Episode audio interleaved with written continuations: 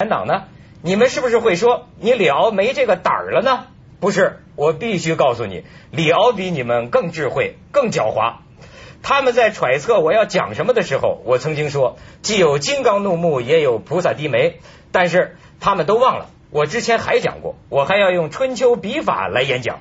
什么是春秋笔法？你们知道吗？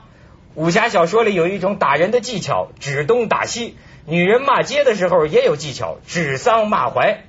但是我李敖为什么要指桑骂槐呢？谁都会用的招，为什么我李敖那么笨还要用呢？所以我展示给你们看看我是如何指桑骂槐的。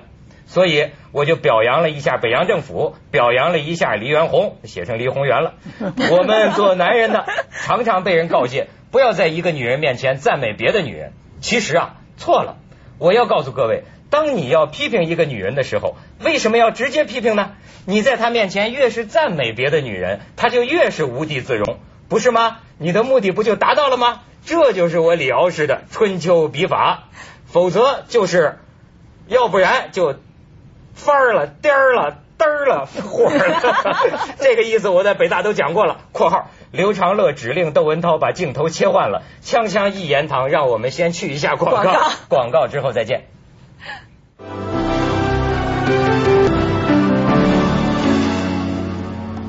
哎，李大师，这个注意对您的这个报道啊。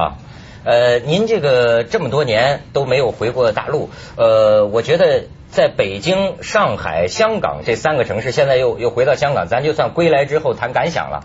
呃，有没有这个表面浮光掠影上的这个不同印象？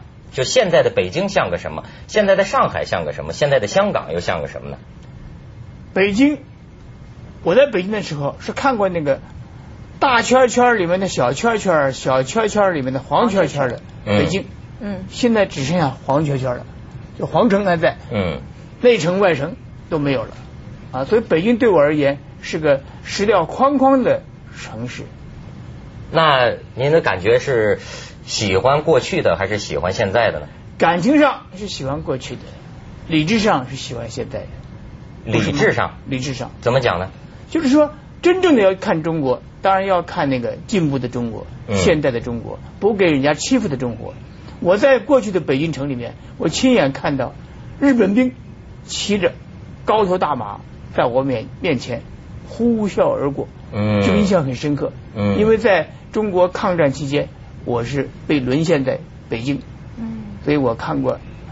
今天我可以看到自己的国家再有没有西洋鬼子或者日本鬼子啊，在我们眼前晃，我觉得这是对我这个年纪的人非常重要，所以我才一再说，我比你们爱国，因为你们感受不晓得，感受不出来国家弱的时候是什么样。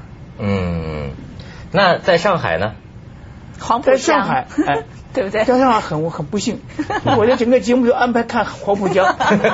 昨天大家就说了，从这头看，从那头看，再从前面看两头。啊，然后还从白天看到晚上，还从高看到低，跑到那什么世贸中心的。对对对，哎呀，看到后来我在电梯里就撒野了，我说了一句“叉叉叉”的黄浦江，你们你们要剪的话，我就告诉你嗯什么。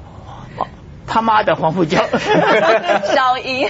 但是昨天真的很好玩。其实呢，上海的这个黄浦江是肯定要去的一个一个景地嘛。然后呢，一般的游客也一定会去招待。其实这次上海也特别，就是为李大师也就准备了，我们是好像是在一个时间点都特地为他把所有的灯光都打亮了，让他去欣赏整个这个黄浦江外滩的这个风光。但是呢，因为他连着好几天都看，第一天呢从从这个浦西看浦东，第二天从浦东看浦西，第三天从呃从北边看两头，然后还从高看低，所以他最熟的就是从日看到夜，嗯。所以我觉得看到我头都炸掉了，因为我基本上我有个梦梦噩梦始终排除不掉，什么？就是四九年嗯。我就在黄浦江，就在这个银行门口，嗯。看到当时国民党最后搞挤兑黄金的这个梦。哦。这个噩梦就是国民党把人人民的黄金强制收走，最后呢又卖出来，是人民去挤兑黄金买一两黄金，到市场上可以卖两二两，嗯这不得了了。所以每天早上五点钟宵禁呢，夜里这个关宵禁一解除，从呃四头每个马路的四头，包括黄浦江的船里面都冒出来人，人山人海奔向当时的这个中央银行嗯，这就是在复旦演讲的开头。就是这，就是这。哇，真的有做功课。这个这个噩梦，当然了，我这个噩梦我始终去不了，原因就是我看到那个警察，嗯，骑着高头大马，拿着鞭子来打打这个群众，一天击死好几十个人，这样击死。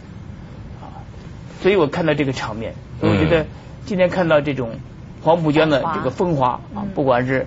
从东看到西，从南看到北，从中间看两头。我从日子看到夜，从高看到低，看到 我，觉得老是在比较，因为每次看了那个噩梦就出来了。就出来。是过去呢，也有些人这个批评您，说您呢，比如说对这个大陆的，包括现在的问题哈，有过很多看法。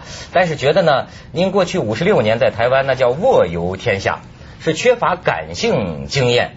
这次这等于真的有点感性经验了。你觉得这跟卧游相比，真有什么不同吗？我觉得当然有一点不同，嗯可是我认为我不能每一个经验用这种方式去追求，太累了，太花时间了。这就是这就是我说的，我们不可能像太空人那样子啊，跑到月球月亮上去，回头看地球，哎，这个经验爽，嗯啊，我不可能做个太空人太难了。我也不可能像爬山家、登山家那样到喜马拉雅山的圣母峰，再回头看西藏高原，为什么爬不动？所以一切要以。英文讲 in person，就亲身经历的方法才算求知，才能有印象的这种方法，这种招儿，我所以太笨了，太笨了啊！人要进人类的进步是靠着很多间接的经验，别人吃亏倒霉、上当受挫，这个经验我们学学乖了，嗯，亲自去自己去去做了汉奸，才知道汉奸什么样；做了窑子才知道妓女什么样。我这个人太笨了。所以李大师不能当演员了，你就没有办法这个。演员的本性就是这样的，演员本性就是每个角色都不是不是，演员本身就是我想演什么，然后我入戏进去。嗯啊，我以为我就是那样，所以演员也就本身就是就就知道正好有这种本领。嗯，他他做到这个演将军，他就是将军。啊，演孬种他就是孬种，这个演员就一会儿金刚怒目，一会儿菩萨低眉哈。不过我还是对尼姑思凡方面比较感兴趣。这个就演尼姑。咱们广告之后接着说啊，锵锵三人行，广告之后见。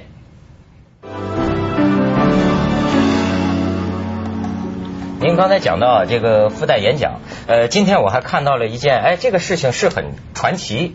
您记得当时有一个白发苍苍的一位教授。叫胡守军，他是复旦大学的教授，跟您问问题，说您为什么讲您这个五百年白话文写作第一名？还有这个说说鲁迅不好，有什么证据？当时呢，您这说我没听清啊。但是今天这个接出来啊，这个胡守军教授啊，原来啊挺有意思。就是六七年一月份的时候，这个张春桥他们一月风暴，张春桥、姚文元到上海不是夺权嘛？那个时候大街小巷贴满了，就是拥护张春桥当第一书记，姚文元第二书记。那个时候发生了一个事件，就是这个胡守军和他的很多同学们去贴大字报，就是反对张春桥当第一书记。后来文革被打成反革命，他还做了。八年牢，哎，是这么一个人，哎，我觉得这个人也是一个倔强之士。当时问您这个问题，这也是现在有些人对您呐就有点微词的地方。说为什么一碰到真的就针对您的一些批评的时候，您好像就是这么用一种玩笑式的方式就给糊弄过去了呢？千金的方式，因为你听到一个荒谬的问题，只好选择一个荒谬的答案，对不对？你怎么答呢？关于鲁迅的态度，我已经在我们的我们的凤凰。电视节目里面拿出证据来，已经一再说的清楚了。这位老先生还要问我这个问题，表示他八年牢白坐了。哎呦！表示他可能就那一集李敖有话说没看到的，您宽容他一点。这位老先生就难免会觉得您这不是做学问的态度。问题就是说，我的证据已经拿出来了，就是你没有看到，然后重新问我，我就不太答复了。意思就是说，怎么答复呢？嗯。做学问就是说，你研究一个东西。别人研究过了，你漏掉了，你再重新研究或者质问别人，就太太远了。那您这个过去不是以这个斗士著称的吗？现在不是也有人提，这次在北大演讲之后，甚至还有个学者讲说李敖老矣，尚能骂否？您听到过这种议论吗？我听到这种议论。嗯。有什么？就李敖老矣尚可以骂，没有错啊。当时这个典故是出在廉颇嘛，廉颇老矣尚能饭否？嗯，廉颇是可以饭的，还是饭斗米肉十斤这样饭。可是吃了饭以后要常常上厕所，消化不好了而已。所以廉颇还是可以站，还是可以老。我也是老了，还是可以骂。骂了以后呢，这个喉咙会不舒服而已。对，您经常讲到好像害怕这个声音不好，是是怎么回事呢？年老了，唾液分泌的不够，所以口腔常常干燥，连续讲很多话或连续讲的太快，就会发生这个现象。我很遗憾，不能够天生像跟我一样的年龄的那个人，世界三大男高男高音的那个大胖子，嗯他声音天籁之声，嗯，同跟我同岁，可是我们声音不能跟他比，就这样，当然比别的。比别的嗯。比别的更好一点。对对对，现在你看走字幕了，咱们这个李大师不能走啊，啊虽然人就明明天要回台湾了，但是我们还得接着录下去，明天大家再看李大师跟我们接着下来为您播出